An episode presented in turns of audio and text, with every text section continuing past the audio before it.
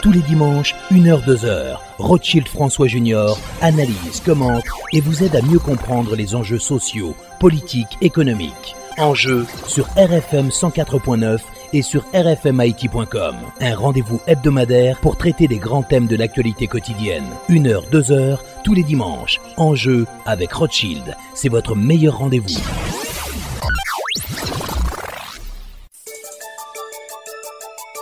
Mesdames, Messieurs, bonsoir et bienvenue à l'émission Enjeu qui sera consacrée à la guerre en Ukraine. En première partie de cette émission, nous allons analyser cette guerre avec le professeur James Boyard. En deuxième partie, nous allons diffuser une interview réalisée par le spécialiste des relations internationales, Monsieur Pascal Boniface, avec l'historienne euh, Hélène Carrère d'Ancos, une sommité en ce qui concerne les questions de la Russie. Encore une fois, bonsoir et bienvenue à l'émission Enjeu.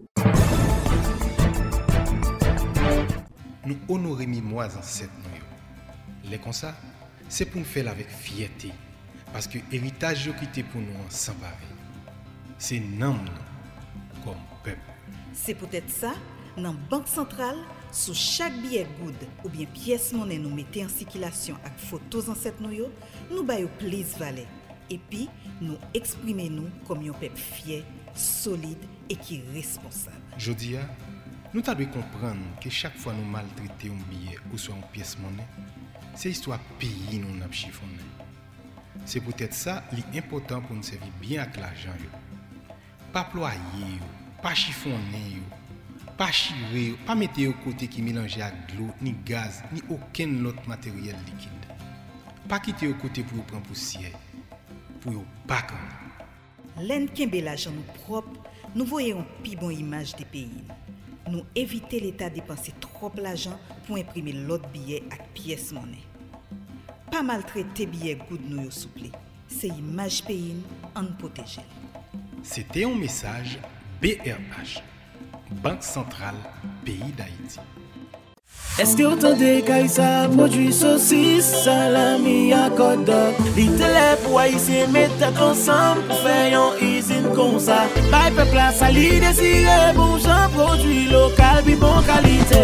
Karisa, bon ingredyan, bon ti epis lokal. Karisa, karisa ba ou manje a fyote Gren karisa pi bon kalite. Karisa. Epi ou gote yo fwa pa mwen derete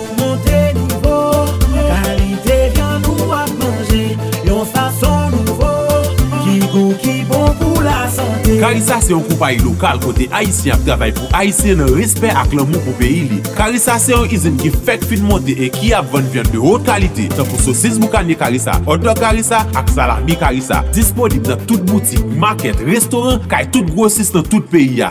Karisa, bon apeti Haiti.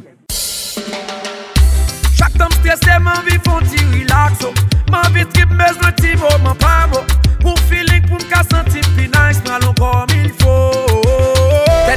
fèm byen koul. Kom il fò Tèk joun nan mwen mè goul. Kom il fò Depi mbezwen byen pase Son kom il fò pou mralè Kom il fò La lon lway kom il fò Sou lot bagay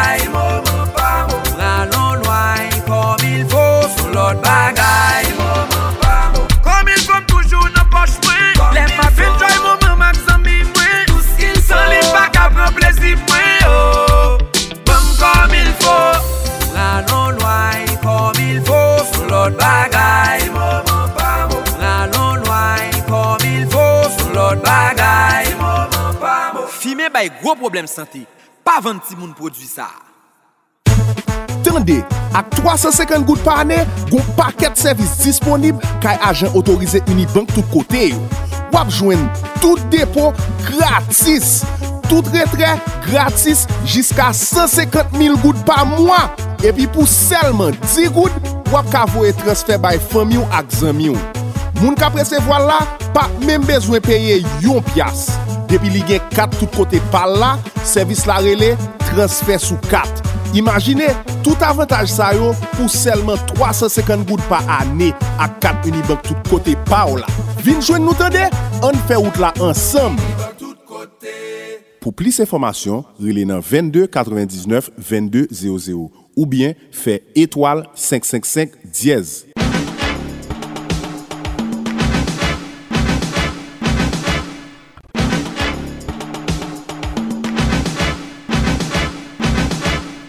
Mesdames, Messieurs, bonsoir et bienvenue à l'émission Enjeu. Aujourd'hui, on va parler globalement de l'Ukraine avec euh, l'invasion russe. Euh, donc, euh, ça fait pratiquement une dizaine de jours. Vladimir Poutine qui a donc décidé d'envahir l'Ukraine et la guerre qui se poursuit. Tout le monde pensait, les Américains disaient que la guerre, les Russes avaient massé leurs troupes à la frontière ukrainienne et à certains pays européens qui disaient que c'était un peu la surenchère américaine. Mais tout le monde l'a vu que c'est vrai. C'est que les Russes, donc voilà, ils sont là, ils sont frappés à la porte des Ukrainiens, donc ils ont décidé d'envahir l'Ukraine. Alors, pour essayer de comprendre ce qui se passe en Ukraine, aujourd'hui, nous avons avec nous le professeur James Boyard, parce que c'est un bouleversement total qui arrive aujourd'hui avec cette guerre en Ukraine. Euh, James Boyard, euh, bonsoir et bienvenue euh, à l'émission En Jeu. Bonsoir Rothschild, bonsoir RFM.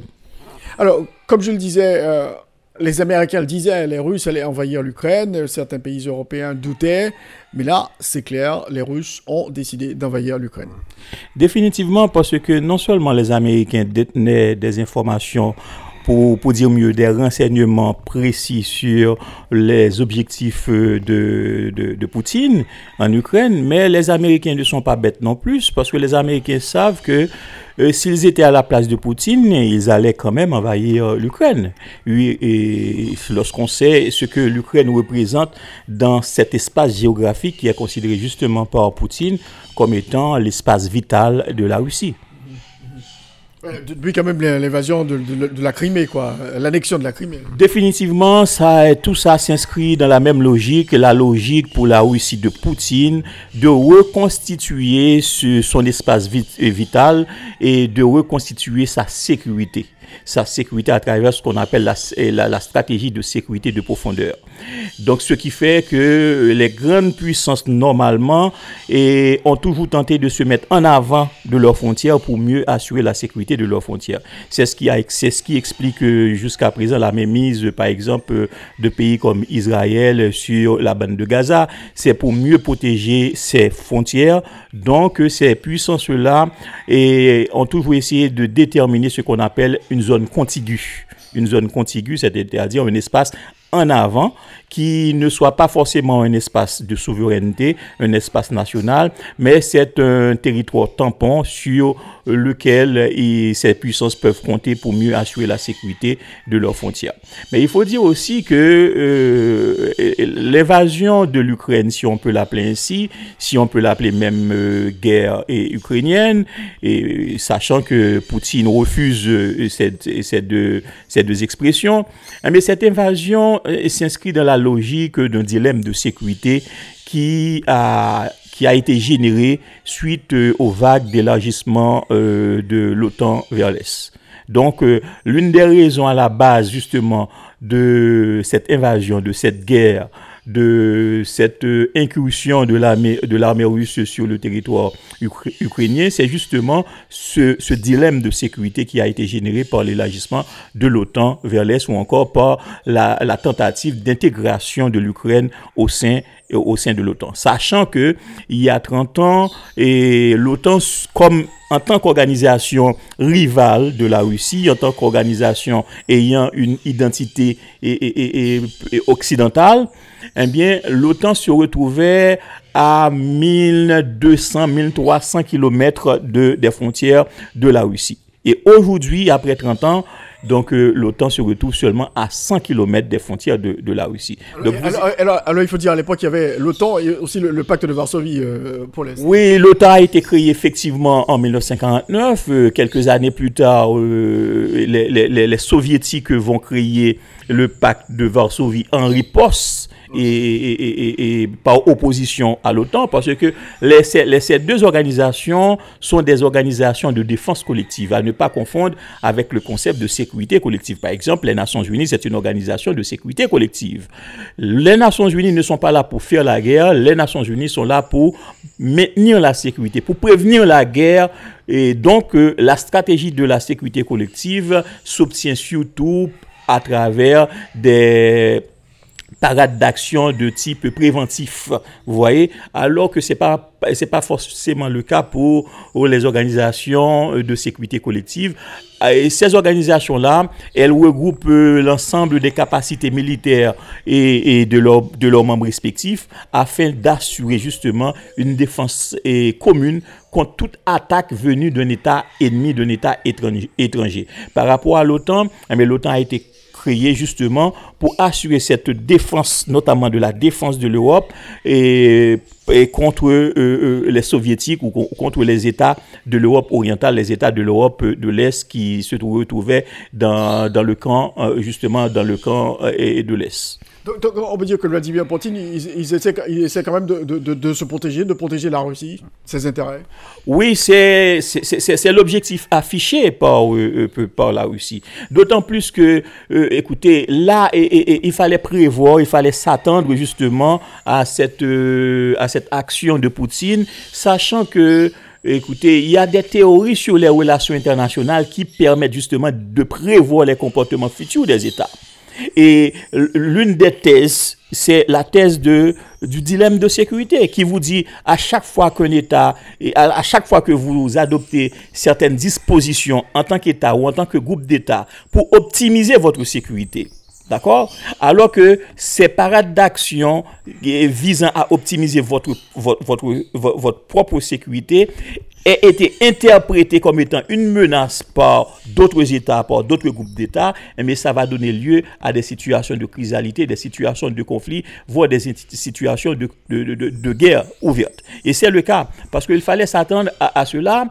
Pourquoi? Parce que déjà, et, euh, et, lors de la conférence de Yalta en 1945, février 1945, soit sept mois avant la fin de la guerre froide, les, trois, les représentants des trois grandes puissances de l'époque, à savoir euh, euh, les États-Unis et Roosevelt des États-Unis et, Stalin de, l'Union soviétique et Churchill de la Grande-Bretagne, ils se sont réunis à, Yalta pour adopter, pour déterminer les stratégies et, pour précipiter la fin de la guerre, mais aussi pour déterminer les nouveaux principes qui vont régir et, le monde d'après-guerre de manière à assurer, à maintenir la paix et la sécurité internationale. Et parmi les principes qu'ils ont adoptés à la fois de manière implicite et de manière explicite, eh c'est le principe de la division du monde en zones d'influence. Donc, depuis là, il était question pour les grandes puissances, pour chaque grande puissance, de respecter les zones d'influence des autres grandes puissances. C'est pour cela que vous voyez que après la Deuxième Guerre mondiale, il y a la continuité de la doctrine de Monroe, l'Amérique aux Américains, mais également l'Europe de l'Ouest, l'Europe du Nord et une petite partie de l'Europe du Sud aux Américains et, à l'opposé, eh bien l'Europe orientale et une partie de l'Europe du Sud et se retrouvaient dans le camp de l'Est, dans le camp des Soviétiques. Donc il fallait respecter justement ce principe euh, euh, de zone d'influence.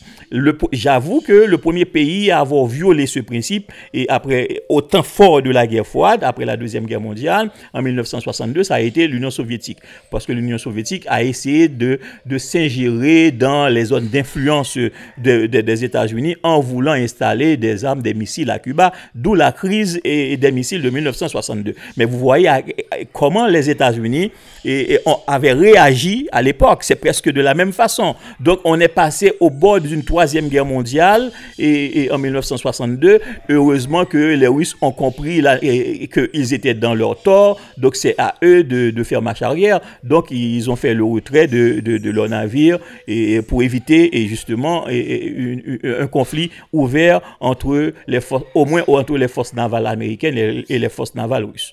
Mais eh c'est le même scénario auquel on assiste depuis quelques années.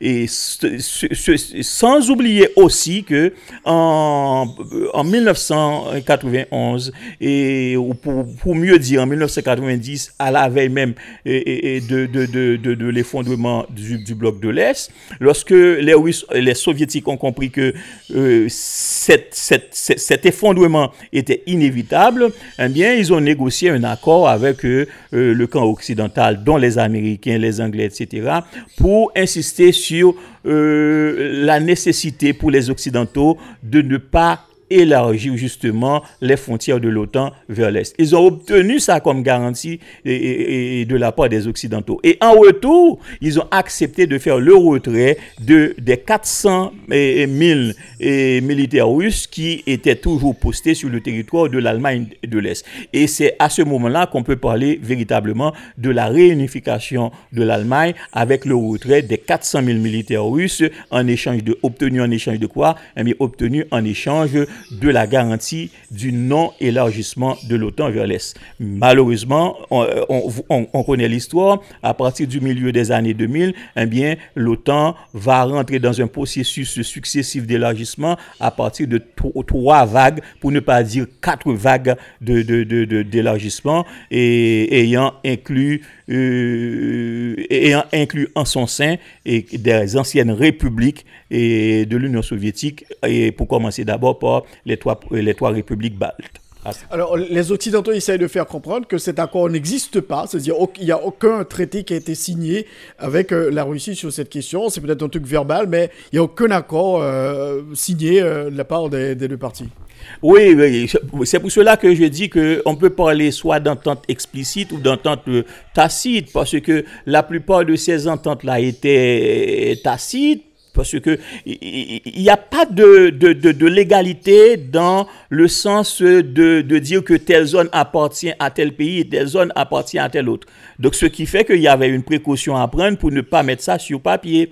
Mais et, si on observe euh, euh, euh, l'histoire, on verra que l'Union soviétique est restée en dehors de, des zones d'influence des États-Unis au temps de la guerre froide et les États-Unis sont restés en dehors des zones d'influence de l'Union soviétique. Donc, ce qui fait qu'il y avait le respect de ce principe-là. Et c'est un principe coutumier et qu'on pourrait remettre en question sur la base, euh, on pourrait remettre en question la légalité de ce principe, mais c'est un principe géopolitique, c'est pas un principe de droit, c'est un principe géopolitique. Mais écoutez, même lorsque ce principe, ne, euh, cette, cette garantie-là, cette entente-là n'existerait pas, mais vous savez que les États sont obligés d'adopter des dispositions pour prévenir la, pour prévenir la guerre, pour prévenir les conflits armés internationaux. Donc le fait pour pour l'OTAN de s'élargir, de s'approcher aussi proche, aussi près des frontières de la Russie, eh bien écoutez, ça c'est une mesure, c'est une décision qui aurait pu justement entraîner la Russie dans une guerre. Donc les, les Occidentaux devraient savoir ça. Donc euh, on, peut dire que les Occidentaux ont, ont péché parce qu'ils ont affiché un manque de retenue stratégique. En clair, Vladimir Poutine n'allait jamais accepter que euh, euh, l'Ukraine fasse partie euh, de l'OTAN.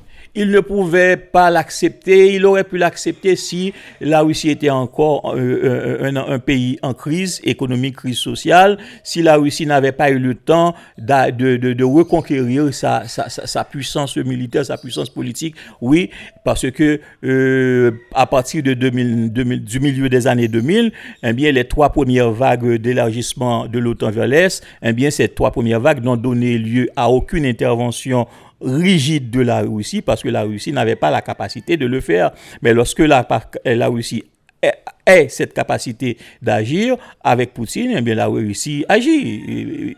Mais, cela dit, la question de et, dilemme de sécurité n'est pas le seul élément, pour, pour ma part, n'est pas l'élément déterminant dans la situation euh, de conflit actuel. Parce que moi, je me dis, écoutez, avec ou sans l'Ukraine, avec ou sans cette tentative d'élargissement de l'OTAN vers l'Est, eh bien, on aurait, on, aurait, on aurait pu assister quand même à, une, à des situations de crise, à des situations de conflit provoqués par la Russie, soit par la Russie d'un côté ou par la Chine de l'autre. Pourquoi? Parce que depuis une quinzaine d'années, on assiste à un phénomène de, crise, de transition euh, hégémonique et qui, qui, est généré par quoi? Eh bien par le fait que euh, il y a une situation euh, de redistribution négative de la puissance dans le système international depuis plus d'une quinzaine d'années et affectant notamment les États-Unis. Donc les États-Unis sont, sont en déclin du point de vue de puissance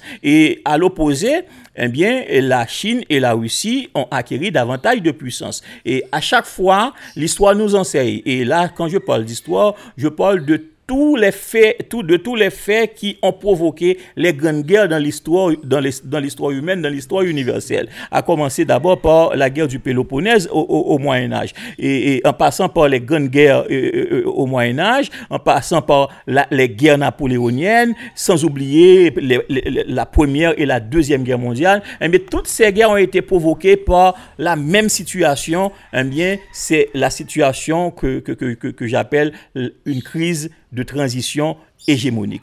Parce que rappelez-vous que une puissance hégémonique a, n'existe que pour un temps limité. C'est pour cela que on peut parler de Pax et, Romana à l'époque où c'est Rome qui était la grande puissance hégémonique. On peut parler de Pax Britannica à l'époque où c'est la Grande-Bretagne qui, qui, était la puissance hégémonique jusqu'à avant la deuxième guerre mondiale.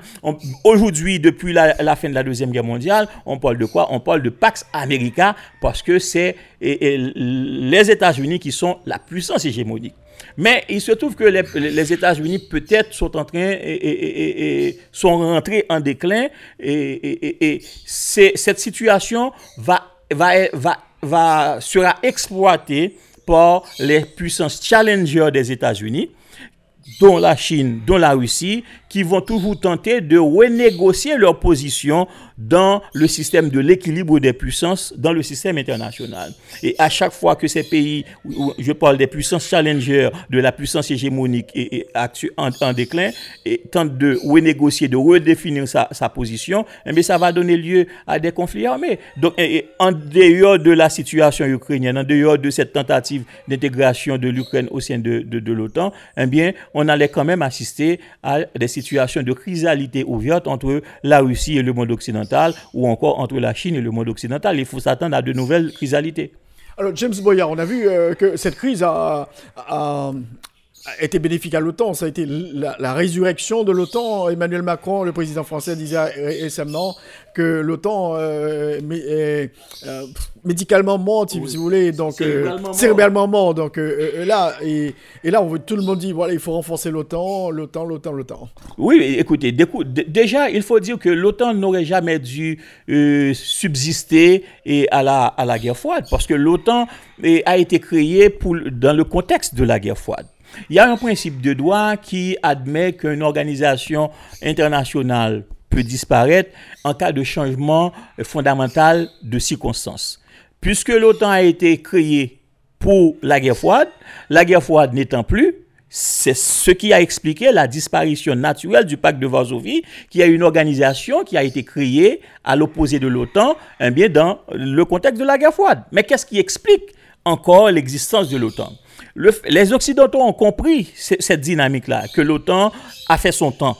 Donc, les, Occidentaux, pour ne pas perdre justement euh, l'OTAN, pour ne pas perdre cet avantage stratégique, eh bien, ils se sont empressés quelques années après la Deuxième Guerre mondiale pour modifier les objectifs euh, de l'OTAN.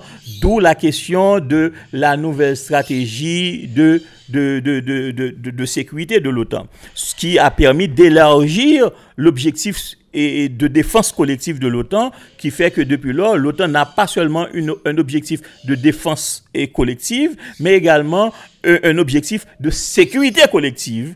Vous voyez? Donc, ce qui fait que l'OTAN peut participer et à titre d'organisation sous-traitante pour les Nations Unies dans des opérations de maintien de la paix dans certaines régions, ce qui n'était pas le cas avant.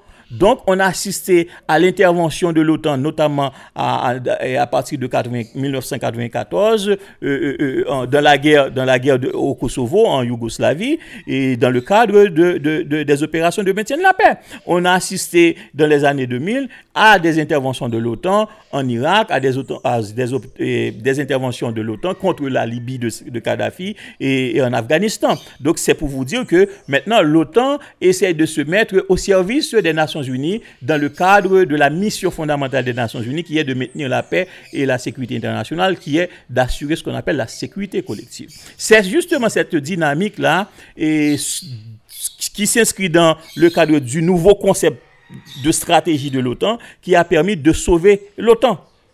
Mais, les, acteurs ou les membres du pacte de Varsovie et, ne, malheureusement ont agi autrement. Et bien, ils se sont dit, puisque euh, le contexte de la guerre froide n'est plus, eh bien, il n'y a pas lieu de, de, de continuer à et à exécuter, à respecter ses obligations au, regard de, de, cette organisation qui est le pacte de Varsovie. Le pacte de Varsovie a disparu. Vous voyez Maintenant, et il y a, grâce justement à, à, à, à l'effondrement du bloc de l'Est, donc à la fin de la guerre froide, il y a une nouvelle donne internationale en matière de sécurité. Cette nouvelle donne internationale, c'est quoi? Et on n'a plus, on n'a plus assisté à des conflits armés internationaux. Donc, c'est ce qui fait que les conflits armés internationaux n'étaient plus considérés comme étant la, première situation, la première menace de sécurité internationale, ou les premières menaces à la sécurité internationale. Ce n'était pas les conflits armés internationaux. Alors que toutes les, organisations internationales, l'OTAN, Pacte de Varsovie et les Nations Unies ont été créées justement pour prévenir les conflits armés internationaux. Donc, les, nouvelles situations qui ont émergé sur la scène internationale et qui sont désormais considérées comme les nouvelles menaces à la sécurité internationale, c'était les conflits infra-étatiques, ce qu'on appelle les guerres civiles, les guerres interethniques, les guerres confessionnelles, c'est-à-dire des conflits militaires, des conflits armés qui sont générés sur le territoire d'un seul État, d'un même État. Maintenant, quelle, est la, nécessité de l'OTAN dans le cadre de, ces nouveaux types de conflits. Vous voyez? Donc c'est pour vous dire que Macron avait raison euh, de parler ainsi. Parce que euh, pour Macron et pour la plupart des, dirigeants du monde, il n'y avait plus lieu de craindre euh, le retour d'une guerre froide. Mais les dernières évolutions euh, euh, en, Europe orientale, justement, ont montré que l'OTAN a encore beaucoup de, temps, beaucoup d'années, beaucoup de, de décennies devant elle. Alors, James Oboya, il y a un fait important, c'est que tous les pays membres de l'OTAN, ils ont dit très clairement qu'ils n'ont pas l'intention euh, d'envoyer des troupes sur le terrain en Ukraine, mais on peut vous fournir des armes, et c'est ce qui se passe. Mais pas question d'intervenir militairement sur le territoire ukrainien pour aider les Ukrainiens à combattre les Russes. Ça, c'est une précaution euh, euh, très claire prise par ces pays occidentaux.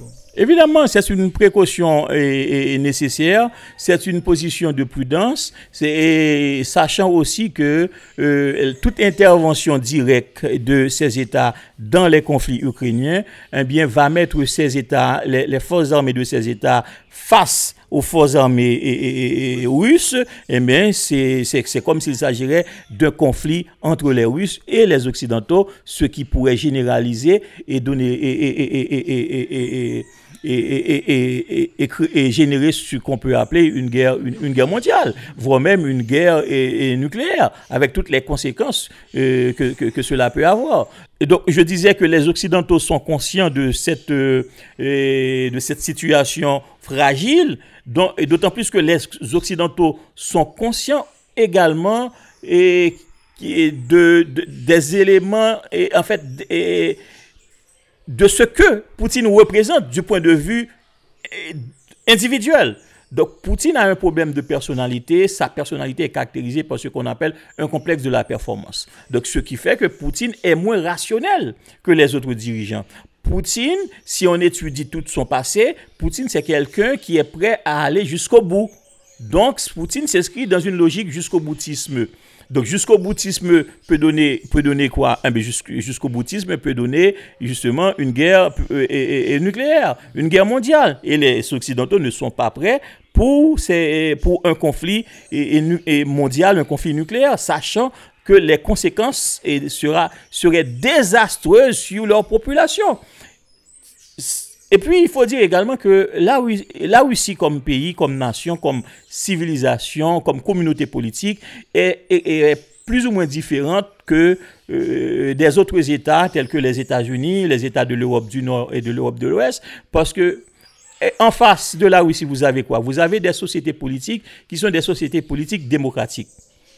Bon, on peut remettre en question certains éléments de leur démocratie, mais c'est, et ces sociétés sont, ces États-là se présentent comme étant les, les, les, plus grandes sociétés démocratiques au monde. Ça qui fait, ce qui fait quoi? Ce qui fait que les, les, régimes, ces régimes occidentaux sont obligés de se mettre à l'écoute de leur population.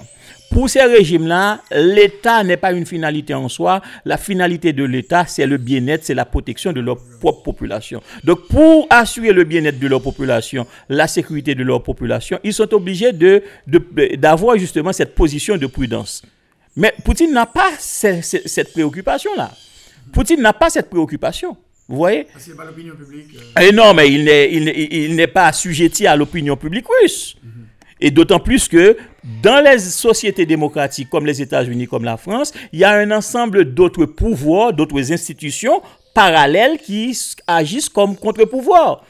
Donc ce qui fait que faire la guerre et pour ces États-là, c'est une, une dynamique très difficile parce que on doit considérer la volonté des autres pouvoirs, des autres institutions. Donc, ce qui laisse un il, faut l'approbation, il faut l'approbation du Parlement. Justement, justement, et, l'approbation de l'opinion publique, l'approbation euh, euh, du Parlement, etc. Et l'approbation des autres institutions aussi, constituées par les experts, les spécialistes, etc. Justement, vous voyez? Donc, et, la Russie n'a pas cette préoccupation, n'a pas devant lui ces obstacles-là qui peuvent empêcher à la Russie eh bien, d'aller jusqu'au bout. Alors, on voit, que Zelensky, le, président ukrainien, il, a, il est cessé de demander à la communauté internationale, à l'OTAN, de créer cette zone d'exclusion aérienne, le no-fly zone. Mhm. Et la réponse est négative. On ne va pas le faire. Négative parce que ça, ça, ça, pourrait être, ça va être interprété par la Russie de Poutine comme étant euh, une entrée en guerre, une déclaration de guerre de, des États occidentaux à la Russie et qui va donner lieu au, même scénario qu'on veut éviter, c'est-à-dire un conflit mondial. Donc ce qui fait que l'OTAN euh, n'a pas intérêt à faire plus que le fait d'envoyer des équipements militaires, de l'argent, etc. Alors, on craignait cette semaine la, question d'une guerre nucléaire avec ce qui s'est passé euh, lors de cette centrale qui est la plus grosse d'Europe en Ukraine, qui a été euh, bombardée euh, par, par, les Russes. Mais quand même, il y a eu quand même un contrôle qui a été fait, un incendie qui s'est déclaré, etc. Donc, la, menace nucléaire, ça a été évoqué cette semaine.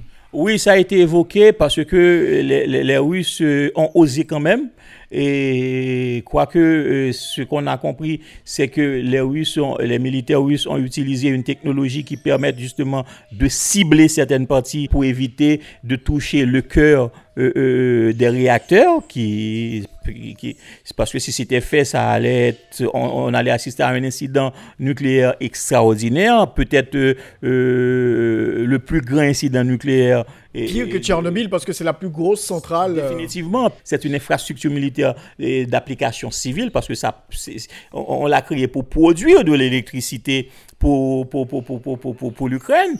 Cette centrale utilise la même technologie et, nucléaire, c'est-à-dire des éléments qui sont radioactifs. À partir de quoi? À partir de l'enrichissement de l'uranium 235 et du plutonium 239. Donc, euh, tout dégagement, tout, tout, tout problème est, lié au réacteur, vous voyez, eh ça pourrait laisser des, fuites radioactives qui pourraient envahir euh, une bonne partie de l'Europe. Et on a compris déjà avec euh, Nagasaki et Hiroshima que en réalité, c'est pas la force de l'explosion qui ont qui, ont, qui, qui, qui, qui fait le plus grand nombre de décès.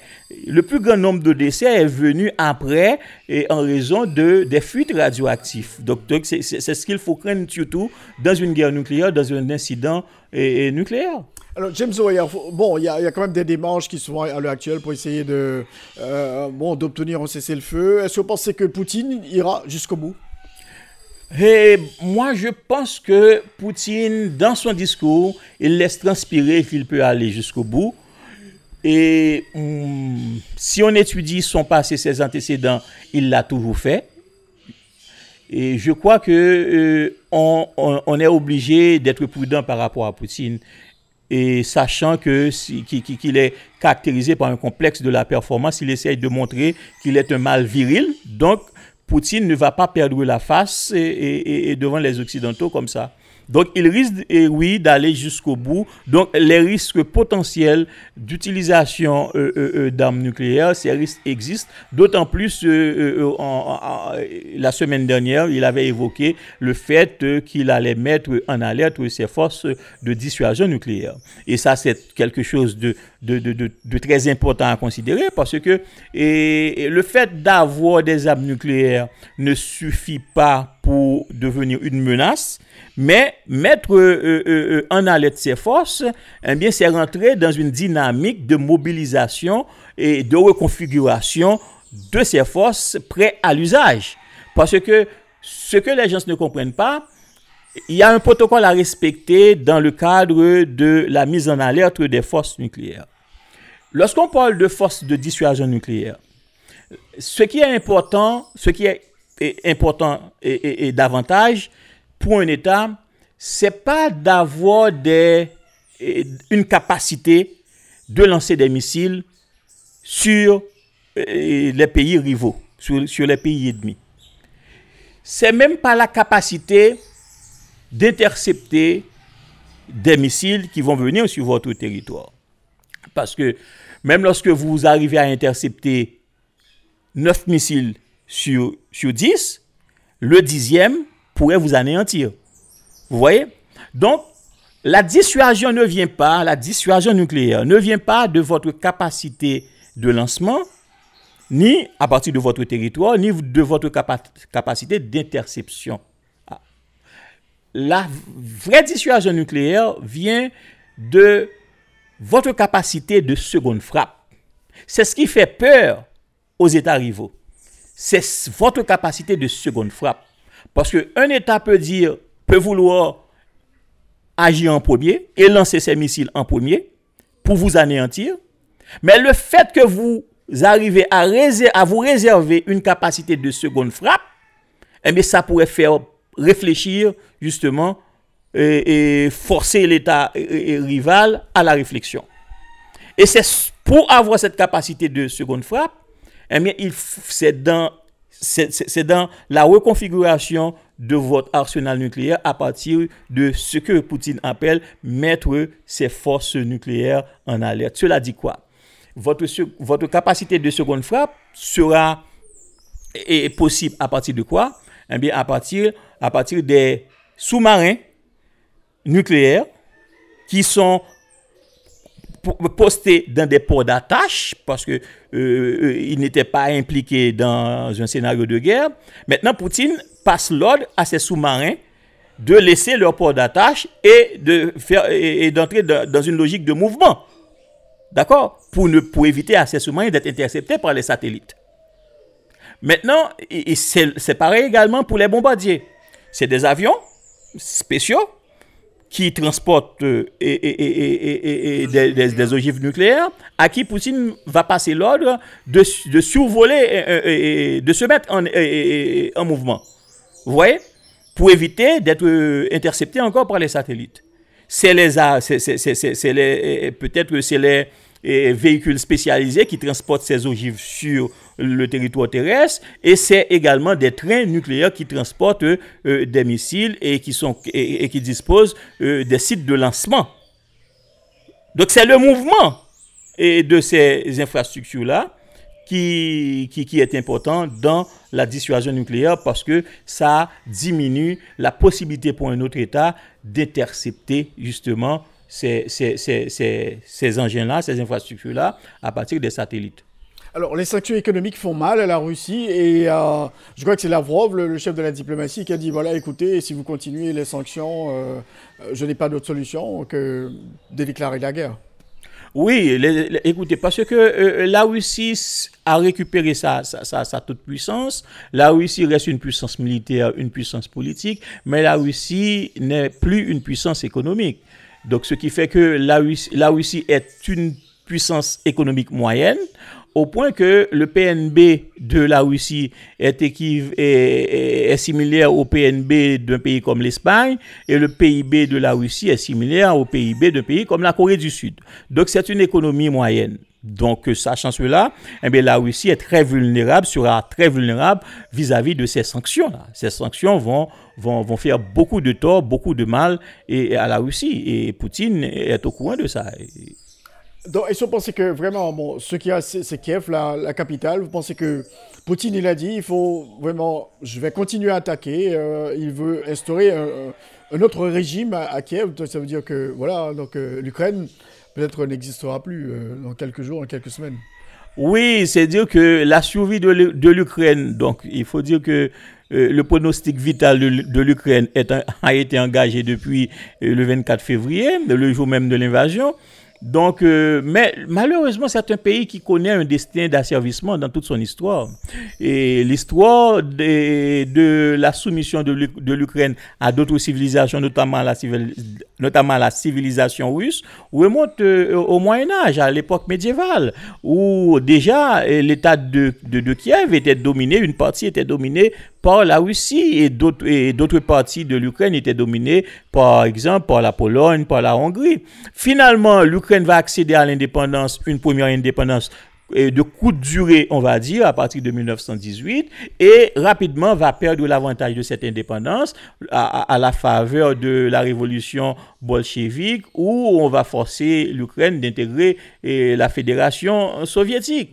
Et l'Ukraine, euh, à ce moment-là, pendant toute la durée de la guerre froide, eh bien, l'Ukraine sera la deuxième, la république la mieux militarisée en Union soviétique. Donc, il y avait des, relations intimes et, voire intimistes entre, la, entre les Russes et les Ukrainiens, au point que euh, euh, à partir de 1954, la Russie, la, République de Russie a décidé de donner à l'Ukraine la Crimée.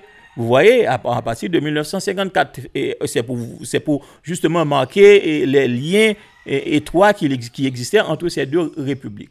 Et quoi qu'il en soit, et à, partir de 1991, avec l'effondrement de l'Union soviétique, où toutes les républiques ont revendiqué leur indépendance, ce qui a été le cas également pour l'Ukraine, la première chose que la Russie a obtenue à travers une négociation avec les Ukrainiens, c'est le retour, c'est la démilitarisation de, l'Ukraine et le retour de tous les arsenaux nucléaires qui étaient installés sur le territoire ukrainien. D'accord? Et, la garantie également que euh, les Ukrainiens ne vont pas intégrer l'OTAN. Maintenant, et pendant les, les, pendant les, décennies post-guerre froide, malheureusement, ces deux républiques, la Russie et, l'Ukraine, eh bien, ils ont connu, elles ont connu, écoutez, des relations plutôt conflictuel, plutôt conflictuel à partir d'un ensemble d'événements de, tels que euh, euh, euh, les crises gazières, les crises gazières qui opposent la Russie et l'Ukraine, sachant que c'est la Russie qui fournit à l'Europe une bonne partie du, du gaz que l'Europe consomme, et les infrastructures qui transportent ce gaz-là passe sur le territoire ukrainien. Donc, ces deux pays s'opposent notamment sur la question du montant des royalties qui doit être euh, des royalties qui doivent être attribuées à l'Ukraine. Il y a également des litiges sur euh, la sur euh, la mer d'Aznov et sachant que c'est le seul espace qui permet à ces deux pays d'accéder à la mer Noire.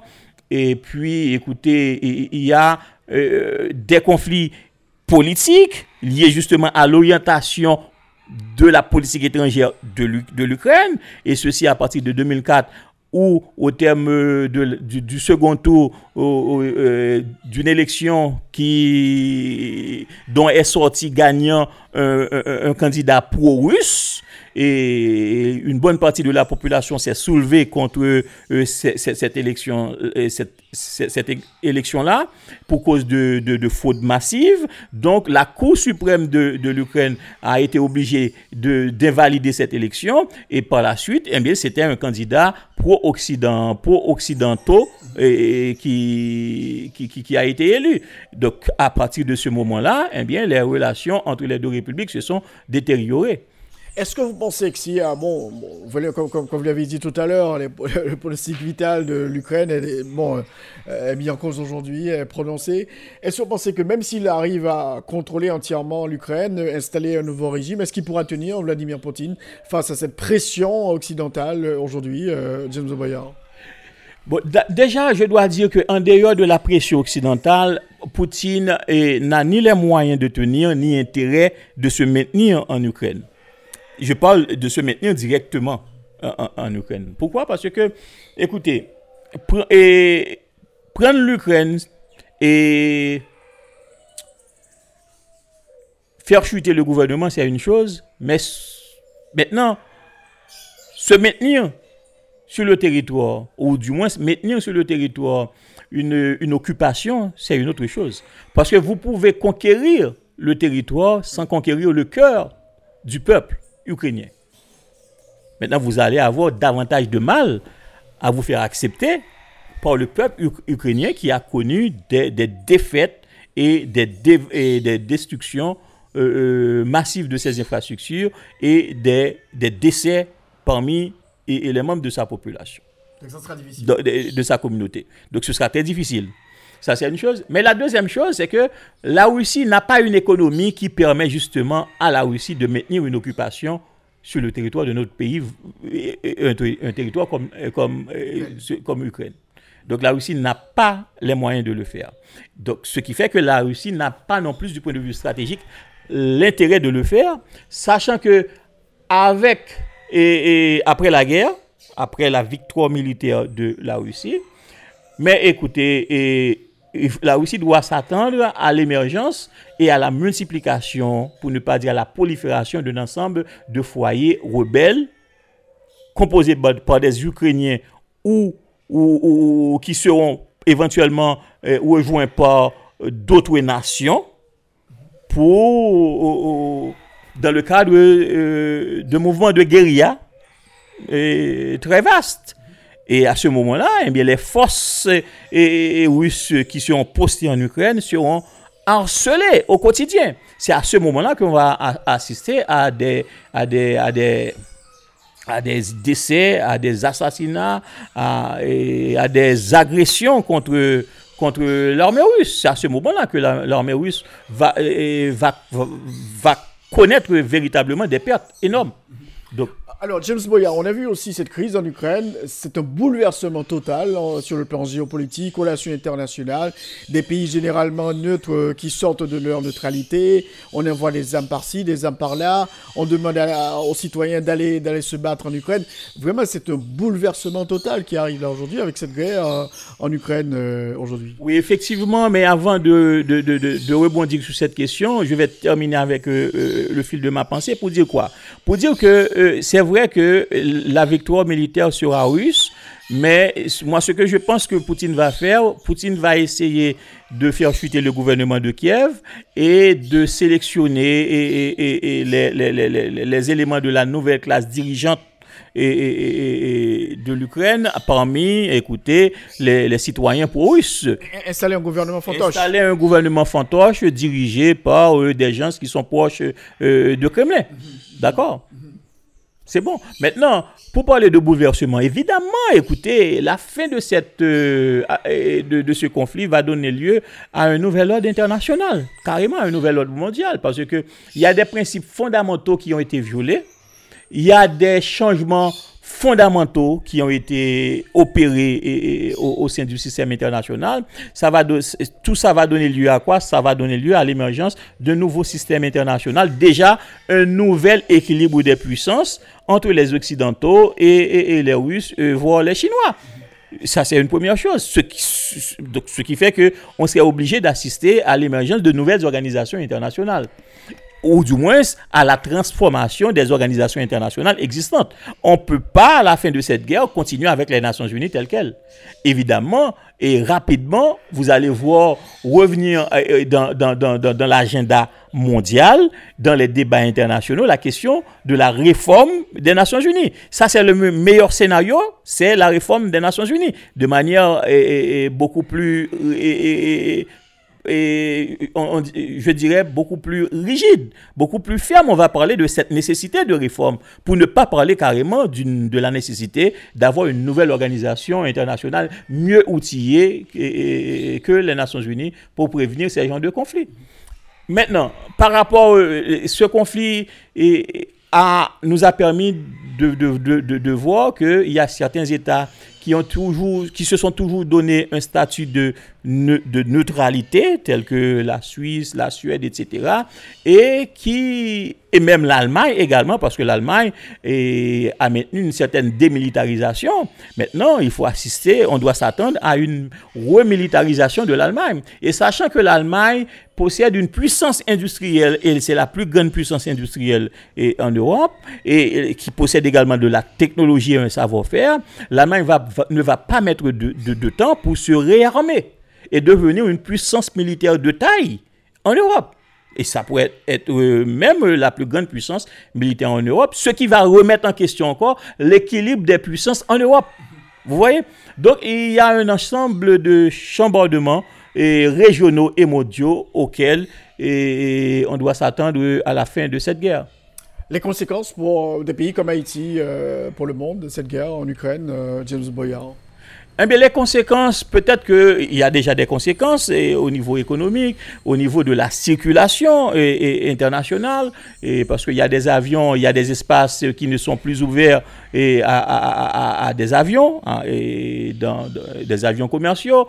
Et, écoutez, si, le théâtre ou encore les théâtres de, de, cette guerre s'élargissent et, non seulement au niveau terrestre, mais surtout au niveau maritime, eh bien, les océans, l'océan Indien et, le Pacifique et, pourraient, être affectés. Et, dans, de telles circonstances, il faut s'attendre aussi à ce que euh, les Américains, les Occidentaux arrivent difficilement à s'approvisionner au niveau du, du Golfe Persique et en pétrole. Parce que, euh, écoutez, l'Iran va, euh, qui, est considéré comme étant un proche de la Russie, eh bien l'Iran va tenter, comme euh, il l'a toujours fait à chaque fois qu'il a des problèmes avec les, Occidentaux, de fermer le détroit d'Hormuz. Donc, la Chine de tout ça. Eh bien, écoutez, pareil pour la Chine. Mais moi, moi-même, je, je resterai prudent par rapport à la position chinoise. Déjà, on a vu que lors de du vote au sein de l'Assemblée générale que la Chine s'est affichée par une, abstention. Ça a du sens. Ça a du sens parce que peut-être que la Chine a compris que euh, Poutine veut aller jusqu'au bout. Donc la Chine n'est pas prête peut-être à, à, accompagner Poutine là où Poutine veut aller. Et la Chine a compris aussi que si ce conflit n'oppose que la Russie et les Occidentaux, c'est une bonne chose pour la Chine. Parce qu'il y a ce qu'on appelle la, stratégie bait and bleed, que les, États, les puissances secondaires ou les puissances rivales peuvent utiliser et en, en espérant que d'autres puissances rivales vont rentrer en guerre et cette guerre ou ce conflit pour, pour les affaiblir et en retour, eh bien, eux, ils vont sortir, ils vont émerger comme la plus grande puissance. C'est ce qui a expliqué et l'entrée en guerre est aussi tardive euh, euh, des, des États-Unis dans la Deuxième Guerre mondiale.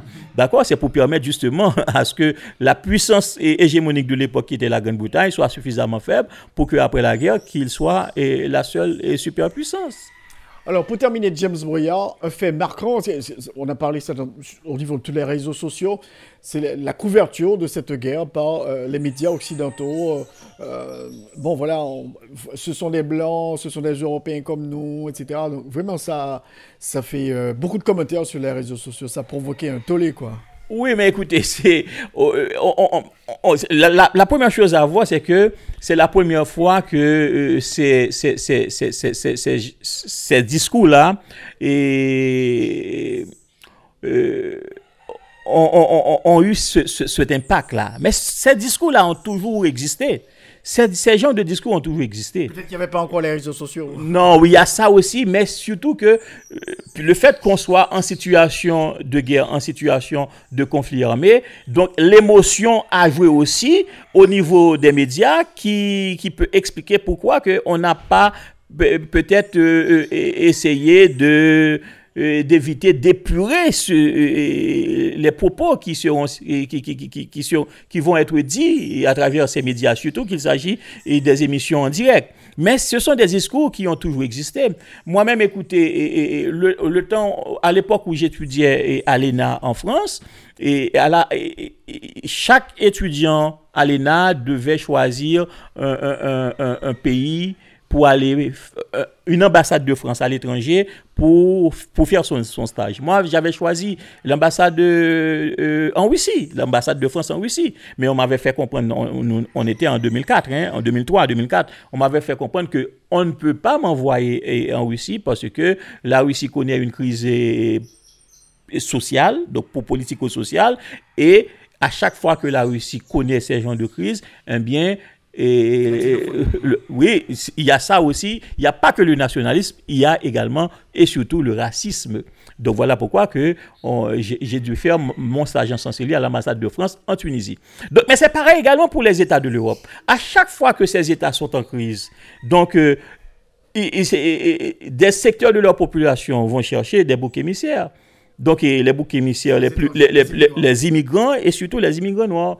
Donc, euh, c'est les, plus, c'est les groupes sociaux les plus vulnérables. Donc, euh, c'est ce qui explique cela. Donc, en clair, vous pensez que la guerre va se poursuivre euh, en Ukraine?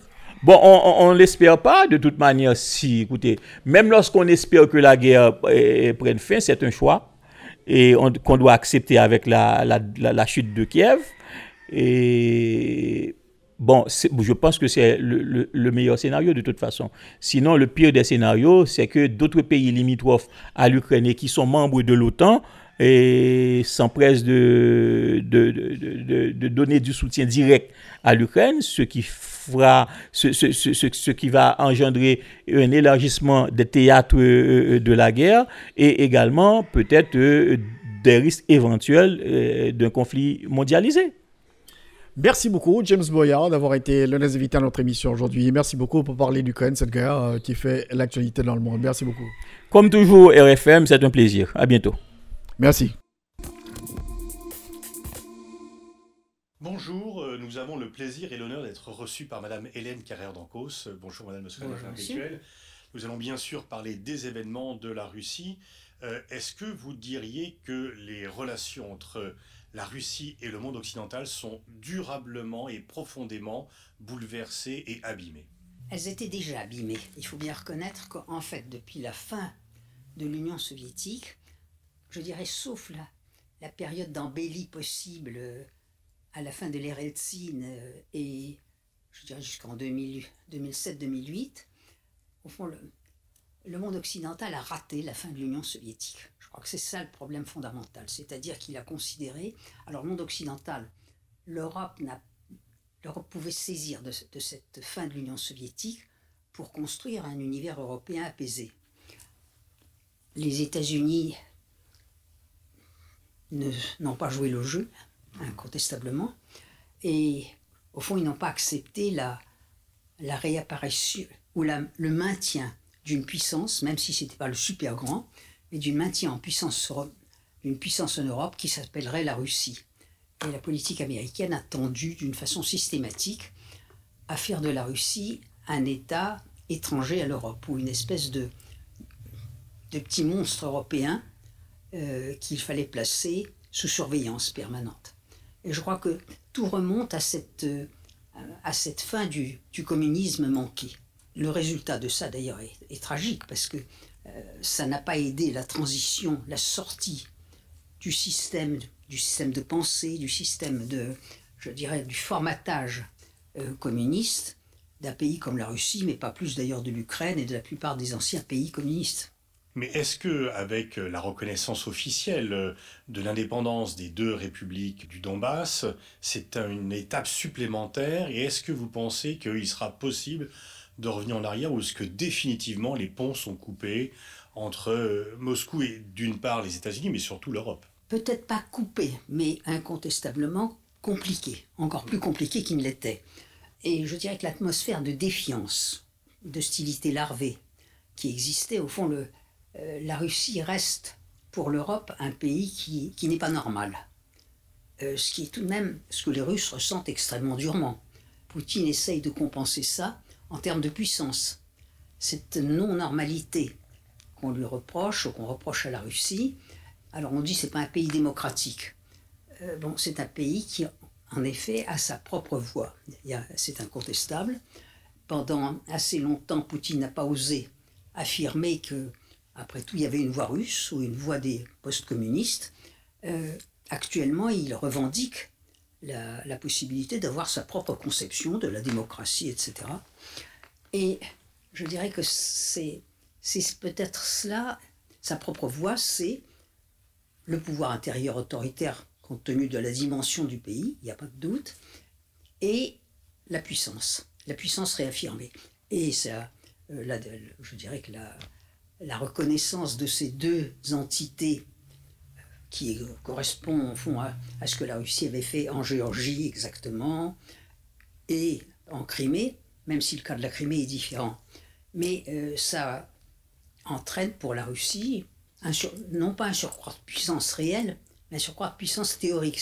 Elle a montré ce qu'elle pouvait faire. Elle a montré qu'elle, après tout, qu'elle pouvait geler des situations qui paraissaient transitoires et qui étaient à son détriment. Euh, on ne savait pas très bien comment traiter ce problème. Maintenant, on peut dire que c'est un problème qui Il est gelé, ces États sont reconnus par la Russie, même si personne d'autre ne les reconnaît, c'est comme la Crimée. Euh, c'est exactement comme la, la etc. L'Ukraine doit admettre que euh, ces deux entités ne font plus partie de son territoire. Mais alors du coup, avec euh, cette reconnaissance et ce défi au monde occidental, est-ce que Poutine n'aurait pas perdu sur deux plans? La première sur l'Ukraine, est-ce que finalement l'Ukraine est définitivement hostile à la Russie? Est-ce que en gagnant la Crimée et ces deux républiques, Poutine n'aurait-il pas perdu l'Ukraine? L'Ukraine était déjà hostile à la Russie. Il faut bien reconnaître que depuis au fond, 2003-2004, avant, le début des Maïdans, voilà, avant la Crimée, euh, il y a eu, l'Ukraine a été l'objet d'un effort américain, il n'y a pas de doute là-dessus, enfin, qui a, qui a vu la, révolte de Maïdan sait très bien qu'il y avait une, une, intervention matérielle, un soutien américain, une espèce d'encouragement. Euh, je crois qu'il ne faut jamais oublier qu'il y a euh, non seulement aux États-Unis et ça a joué un rôle considérable dans la guerre froide, un lobby polonais, mais il y a aux États-Unis un puissant, en Amérique du Nord, un puissant lobby ukrainien. Et je dirais que le lobby ukrainien plus le lobby polonais, euh, ça fait des acteurs sur le terrain européen qui sont profondément anti-russes. Ça, mhm. je crois que c'est un facteur dont on ne tient pas compte. Donc les, les relations entre l'Ukraine et la Russie hein, sont détestables depuis elle se, dégrade depuis 2003-2004. Mais est-ce que l'annexion de la Crimée n'a pas été un marqueur avec euh, une volonté d'adhérer à l'OTAN qui a été encore plus forte, même si elle, elle était déjà là. Elle, était déjà là en 2008. Elle s'était manifestée. Et, et, pour la Russie, ça c'est vrai que l'OTAN, c'est l'OTAN en Géorgie. Euh, on, marie Géorgie et Ukraine, mais en Géorgie c'est moins grave du point de vue de la Russie, euh, même si c'est au bord des mers. Enfin, mais malgré tout, c'est moins grave que l'Ukraine. Mhm. L'Ukraine, c'est. D'abord, c'est un grand État de 40 millions d'habitants. C'est pour la Russie, c'est elle-même. Enfin, ça, on peut raconter ce qu'on veut, mais pour les Russes, l'Ukraine, c'est la Russie. Et je dirais que la formule, c'est en effet pour les Russes, l'Ukraine, c'est la Russie. Pour les Ukrainiens, euh, l'Ukraine, c'est pas la Russie. Mhm. Euh, et ça, on peut faire ce qu'on veut, mais le, dialogue est impossible sur ce sujet. Mhm. Et Vladimir Poutine, dans son intervention pour euh, annoncer euh, la reconnaissance de ces territoires, a fait tout un cours sur l'histoire, mais il a dit des choses justes auxquelles on n'a pas fait assez, assez attention, qu'en effet, alors il a dit des choses justes et pas totalement justes, ce qu'il a dit de juste, c'est qu'incontestablement la politique des nationalités de Lénine qui visait, et de Staline, qui visait à tuer les sentiments nationaux en édifiant des sortes de, pseudo-nations. Euh, il faut tout de même pas oublier que l'Ukraine à partir des années 70, était présenté en URSS comme le second grand frère de, de l'URSS, hein, c'est-à-dire le, mhm. le, bras droit euh, du, système. Et il y a eu euh, véritablement une glorification de l'Ukraine incontestable, et c'est comme ça que Khrushchev lui, avait offert la Crimée pour faire un geste vis-à-vis de l'Ukraine. C'est tout à fait exact. Là où Poutine a tort, c'est que ça le conduit à conclure qu'il n'y a pas de nation ukrainienne, c'est faux. Il y a une nation ukrainienne qui s'est qui plonge ses racines dans l'histoire et qui en même temps euh, s'est développé avec tous les drames que l'Ukraine a vécu et qu'elle a vécu sous le régime soviétique. A... Et puis il ne faut pas oublier que le rassemblement de l'Ukraine orientale et de l'Ukraine occidentale après la Seconde Guerre mondiale, l'arrivée de cette Ukraine qui avait appartenu à l'Empire austro-hongrois et qui avait, elle, pu développer un sentiment national culturel, a contribué à forger cette nation ukrainienne. Il y a une nation ukrainienne, ça il a tout à fait tort, et une langue ukrainienne aujourd'hui. Est-ce que euh, dans la séquence actuelle, Poutine n'a pas eu comme effet de sa politique un effet contraire à ce qu'il souhaitait, un rapprochement des Européens et des États-Unis? Est-ce que finalement euh, l'OTAN euh, dont Poutine se méfie n'a pas été renforcée dans ses liens avec cet épisode? Si, vous avez raison, il a, je dirais, la formule c'est il a ressuscité l'OTAN. C'était, c'est exact, cette OTAN en mort cérébrale, comme disait Emmanuel Macron, pour l'instant n'est pas en mort cérébrale cela dit, temps était tout de même présent. Il ne faut pas non plus exagérer. Ça a été, le, ça a été la couverture, si on veut, d'une présence américaine, de, du déploiement de, de missiles, d'une présence militaire américaine sur les espaces européens. Aujourd'hui, séparer l'OTAN des États-Unis, c'est très difficile. Mhm. je, dirais, je dirais que l'OTAN, c'est tout de même les États-Unis. Mais le, la fonction OTAN, cette espèce de fonction supposée de défense des pays menacés par la Russie, ce qui est aujourd'hui le tableau que l'on a, mais ce tableau, il, s'est développé depuis, depuis 2008, depuis la Géorgie, et il a tout de même été entretenu, il faut s'en souvenir, par le fait que l'Europe dont on se gargarise, elle n'est pas, euh, je dirais, elle n'est pas cohérente. Elle comporte véritablement une Europe historique, celle euh, des six, euh, auxquels se sont ajoutés des États, et puis elle comporte la nouvelle Europe, et cette nouvelle Europe, elle est faite, la Pologne, les États baltes, tout ça, elle est faite de, pays qui historiquement sont anti-russes pour des raisons historiques. Mhm. Et qui, du même coup, pour eux, et l'Europe et l'OTAN, c'est par définition, ce sont des lieux anti-russes. Hmm. Est-ce que vous diriez que l'erreur des États-Unis dont vous avez parlé n'est pas un peu d'avoir une double vision contradictoire de la Russie, de l'avoir toujours comme une menace existentielle et donc dont il faut avoir peur et se méfier, et en même temps un pays vaincu auquel on peut imposer des décisions Je crois qu'il y a d'abord un certain mépris de la, de la Russie. L'idée que c'est après tout un pays auquel on peut euh, dicter sa conduite, peut, dont on peut décider où il se situe sur l'échelle internationale, ou en tout cas essayer de le cantonner à une place qui est une place secondaire. Euh, pour les États-Unis, euh, l'ennui, c'est que la Russie a un siège au Conseil de sécurité. Et elle est sortie d'ailleurs du, du, désastre de la fin du communisme avec rien du tout sauf son siège au Conseil de sécurité. Mmh. Puis elle a reconstruit un, système militaire. Ça lui a pris 20 ans, 25 ans. Et maintenant, elle a et le siège au Conseil de sécurité et euh, la puissance militaire. Mais l'erreur des États-Unis, c'est de considérer tout de même que on peut la traiter comme un État non européen et dont le destin est décidé par les États-Unis. Mhm. Et alors, du même coup, il y a, et ça c'est très frappant, il y a tout de même aux États-Unis de très bons experts de la Russie, mais les derniers, euh, les gens qui connaissaient, les gens comme euh, Kissinger, comme, même comme Brzezinski, qui disaient, même Brzezinski disait, il faut faire attention à la Russie, il ne faut pas faire n'importe quoi. Mais ces gens-là ont disparu. Mhm. Et au fond, il y a une nouvelle école américaine c'est qui, l'école qui, a, qui est née de cette période bénie de la fin de la guerre froide où les États-Unis étaient tout seuls sur la scène mondiale et qui considère que ça se poursuit. Alors le tableau s'est compliqué, et c'est ça l'erreur américaine, le tableau s'est compliqué par l'émergence des pays d'Asie qui offrent à la Russie une possibilité de, de trouver un appui contre les États-Unis en dehors de l'espace européen.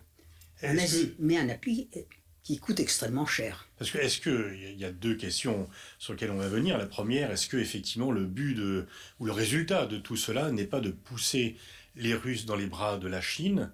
Et est-ce que ce n'est pas en fait un petit peu aussi un choix contraint pour les Russes? C'est un choix contraint pour deux raisons. D'abord, les Russes sont européens. On peut raconter ce qu'on veut, mais toute l'histoire russe a été une marche vers le ou, ou a été une histoire européenne par époque où a été un retour vers l'Europe quand la Russie avait été arrachée de l'Europe. Et d'ailleurs, 1991, c'est aussi ça, c'est la Russie a voulu se jeter dans les bras de l'Europe et ça a été manqué parce que personne n'y a rien compris. Mais si on ignore cette nature profondément européenne de la Russie, on se trompe. Bon, l'Europe a, sous la pression américaine et par une certaine ignorance, et aussi, je dirais, sous la pression de la nouvelle Europe, repousse la Russie en dehors de l'Europe, considère qu'elle elle, n'a rien à faire. Du même coup, ben, je dirais qu'il y a une, la Russie s'est tournée vers la seule carte qui lui restait, euh, sa carte eurasiatique, et la Chine, ayant pour des raisons de prestige international un certain bénéfice aujourd'hui à jouer le jeu avec la Russie, euh, elle l'accueille à bras ouverts. Cela dit, c'est à la fois pour la Russie et pour l'Europe très coûteux comme choix. Euh, pour la Russie, bon, pour l'avenir, c'est un choix compliqué. Il suffit de regarder une carte pour savoir que ce qui sépare la Russie de la Chine, euh, c'est cette Sibérie que la Russie n'a jamais réussi ni à peupler, ni à développer. Il y a des efforts de développement qui s'y font en ce moment, mais c'est trop tard. Enfin, et qui y est allé, vous y êtes allé comme moi, vous savez très bien qu'on voit très bien à quel point c'est perméable à la pénétration chinoise. Bon, euh, pour la Chine, c'est un, lieu d'attraction.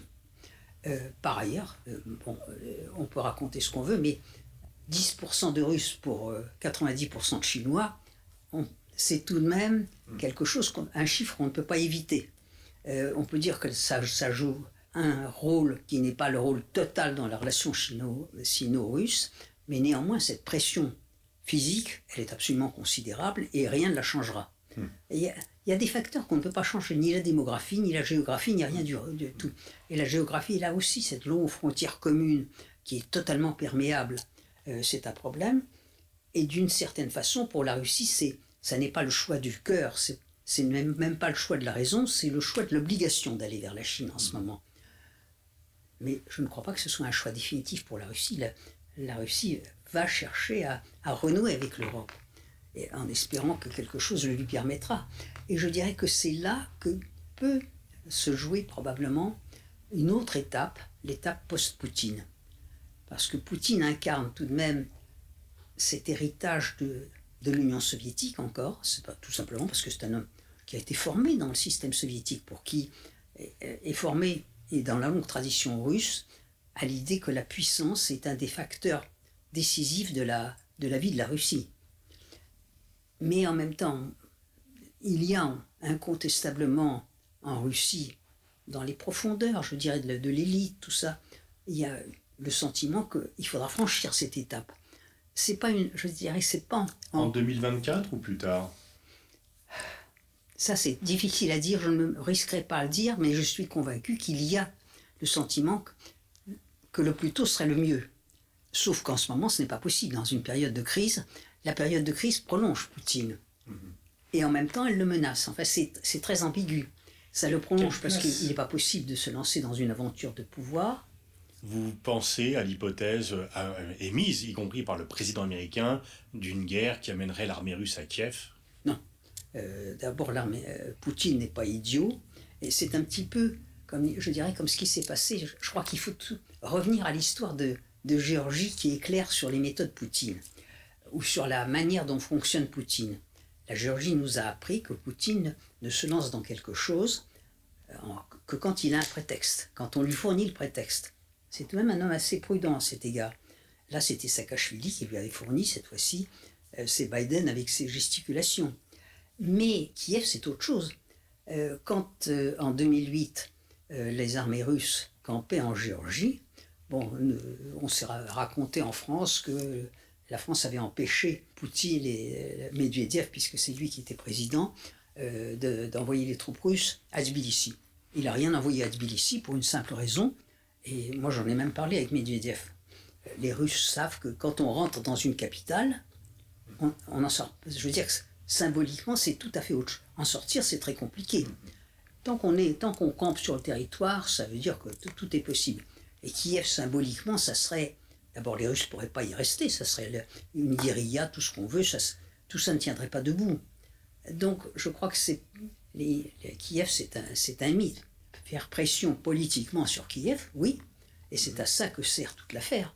De Kiev désormais tout de même un petit peu sera un peu paralysé par le fait qu'il y a ces deux entités qui ont un statut même si, ne sont reconnues, si elles ne sont reconnues que par la Russie, peu importe, elles ont un statut différent. Euh, la Russie peut à tout moment, euh, ça, ça c'est là, on a déjà vu ça, voler au secours de ses, de ses compatriotes. Mhm. Euh, qui, je veux dire que là, ça change la, la nature des relations entre la Russie et ses entités et entre Kiev et ses entités. Et le territoire, là aussi la Géorgie nous l'apprend, ces conflits gelés, ils ne se dégèlent jamais. Alors on dit toujours que la Russie est un système autoritaire, qu'il n'y a pas d'opinion publique. Vous plaidez pour l'inverse. Il y a quand même une opinion publique en Russie qui pèse, y compris sur Poutine. Il y a une opinion publique. Il y a d'abord une... Bon, elle ne s'exprime pas, les gens ne font pas des cortèges, enfin encore qu'il y a parfois des manifestations, mais il n'y a pas des cortèges tous les matins, tout ce qu'on veut. Mais la, la, Russie est un pays immense. Euh, c'est pas parce qu'on parle avec quatre personnes à Moscou, euh, quatre personnes supposées représenter l'opinion, ou les amis de Navalny, etc., qu'on sait ce qu'est la Russie. Dans, les régions, il y a des responsables de régions, il y a une élite euh, russe un petit peu partout. J'ajouterais, dans même, euh, je dirais, les faiseurs d'opinion, l'armée, elle a son poids aussi. Et l'armée, incontestablement, euh, elle a dû, devant les agitations de, Biden, dire à Poutine, il faut y aller, il faut y aller. Il a du mal aussi. Enfin, il est obligé de compter avec tous ceux qui détiennent une autorité, un pouvoir, tous ceux qui pèsent. Pas les oligarques, c'est ceux qui pèsent le moins parce que ceux-là, il les tient à la gorge. Mais les autres, il les tient. Et, et tout ça, c'est un dialogue. Et je pense que, en effet, il y a le sentiment aussi en Russie. Bon, 20, ans de Poutine, c'est très bien. En ce moment, il est. Euh, on ne peut pas inventer euh, une crise politique, mais incontestablement, l'idée qu'il faut, euh, qu'il faut du renouvellement, il y a une nouvelle génération, il y a. Et, puis il y a une impatience. Est-ce que vous pensez que vous le connaissez bien Est-ce que vous pensez que Poutine pense déjà à la trace dans l'histoire qu'il va laisser? Oui, probablement. Ça, d'abord, il aime l'histoire. Ça, c'est la vérité. Euh, il le montre par son attachement à Pierre le Grand. Enfin, euh, bon, la verticale du pouvoir, il n'y a pas de doute là-dessus. La manière de conduire un pays. Il le montre aussi, et ça, on n'y fait pas assez attention. Il a connu, il a protégé Solzhenitsyn. Enfin, il a essayé de lui avoir des relations policées avec lui, même si Solzhenitsyn était à s'en couder d'avoir des relations amicales avec lui mais il a retenu des choses, et notamment, et, et moi je me souviens de lui avoir entendu dire ça, c'est vrai que notre pays s'est trop répandu. C'est-à-dire, quand il dit la, la fin de l'URSS, c'est la plus grande catastrophe géopolitique de l'histoire, ça ne veut pas dire il faut refaire un empire. Hmm.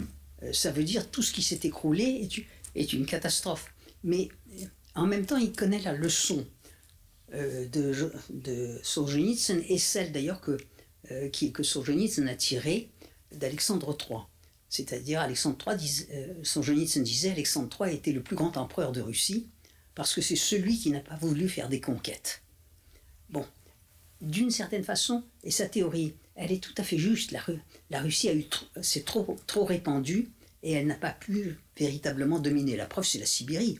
Hmm. Cette immense Sibérie d'ailleurs la Sibérie, c'est la seule chose qui ne vient pas de conquête, puisque ça a été la progression des marchands et tout ça, et que l'armée n'est arrivée qu'après. Mais personne n'est jamais, jamais arrivé à contrôler ce territoire, même pas Staline. Et est-ce que vous pensez que est-ce qu'il prépare sa succession ou est-ce qu'il se prolonge 2024 Il a la possibilité juridique de se représenter, il l'a créé d'ailleurs, ou est-ce qu'il veut juste qu'il n'y ait pas de guerre de succession avant l'heure? Non, je ne crois pas qu'il prépare sa succession. Je pense que là, il il faut encore une fois penser à la façon dont cet homme a été formé. Il a été formé dans le système soviétique. Le système soviétique ne préparait pas les successions. Ça, et je crois qu'on ne fait pas assez attention à ça. On, ne comprend pas assez qu'il a des critères de raisonnement. Euh, on, dit c'est, c'est un monstre ou un fou, etc. C'est pas ça. C'est un homme qui a une certaine. Enfin, il avait presque 40 ans à la fin du système soviétique. il faut tout de même réfléchir à ça. Le système l'a éduqué il l'a sélectionné pour être dans les. C'est pas par hasard qu'il a été envoyé en Allemagne, c'était déjà un privilège, hmm. même si c'était la, la, RDA. Il a été sélectionné comme quelqu'un qui pouvait servir le système, donc qui a été repéré comme un, bon produit du système. on ne se refait pas. Enfin, et il a la conception du système, et le système soviétique le pouvoir, on, le transmettait quand tuant son prédécesseur. Hein. C'est ça la vérité. Mhm. Et je veux dire que même si il vit dans un univers rationnel et il est rationnel, il l'a montré d'ailleurs d'une façon très, très intelligente lorsqu'il a transmis, ayant fait deux mandats, euh, montrant qu'il respectait la Constitution, il a transmis véritablement le pouvoir à Medvedev, hein, qui l'a nommé président. Et puis, moi, je me souviens très bien de cette période de la, de la, de la fin de Medvedev. Medvedev espérait, et autour de Medvedev, enfin, il y avait toute une élite qui espérait qu'il resterait. Mhm. Eh bien, il n'est pas resté parce que pour Poutine, ça, très clairement, tout, tout ça était un, un, intermède. Il avait vu comment on pouvait interpréter la Constitution. Ça, il avait le regard sur les institutions. Il, il faut les respecter, mais avec le regard soviétique, c'est-à-dire on ne cède pas la place. On arrive malheureusement à la fin de cet entretien. Est-ce que vous pensez que la France a encore un rôle à jouer de médiateur ou de, de tenter un rapprochement entre l'Occident et la Russie? Je crois qu'elle l'a tout simplement parce que personne d'autre ne peut le faire. Incontestablement, et ça je pense qu'Emmanuel Macron a, acquis ce statut.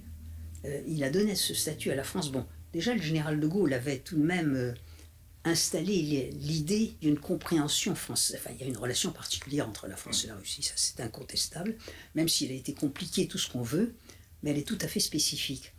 Et les relations russo-allemandes sont d'une toute autre nature. Euh, mais Emmanuel Macron a installé l'idée qu'après tout, la France reprenait ce rôle et qu'il ne jouera pas l'Allemagne, incontestablement, parce que les relations sont plus compliquées. L'Allemagne, elle a d'abord, elle tire derrière elle en Europe la nouvelle Europe, c'est-à-dire ces pays qui ont confiance en elle pour être anti-russes, euh, elle, est un peu dépendante hein, de ce que la Pologne lui impose, etc. C'est d'ailleurs très curieux quand on y réfléchit, parce que tout se passe comme si les seuls gens, les seuls pays qui avaient persécuté les Polonais étaient la Russie. Le partage de la Pologne a été l'œuvre aussi bien euh, des Allemands que des Russes.